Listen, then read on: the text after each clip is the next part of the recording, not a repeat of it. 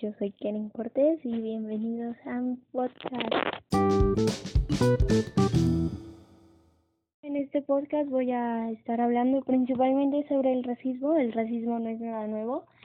Es una conducta que se ejerce desde tiempos muy antiguos y se ha podido disminuir, pero no se ha podido erradicar. En los últimos años el movimiento antirracista ha podido tomar una gran fuerza y varios artistas, activistas y personas que han luchado por los derechos de todas las personas.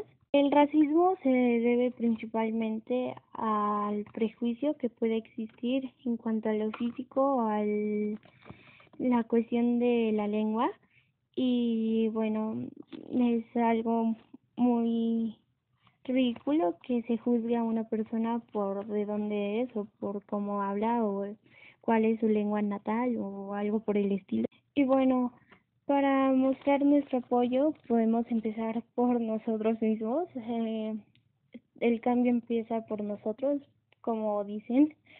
Y creo que esa frase es correcta. Creo que primero debemos eliminar si podría haber una conducta racista mm, a partir de nosotros y de, después de ahí ya podemos ayudar a las demás personas a erradicar esta, esta conducta. Y bueno, a, partir de mediados del año pasado es eh, que el movimiento antirracista se difundió más.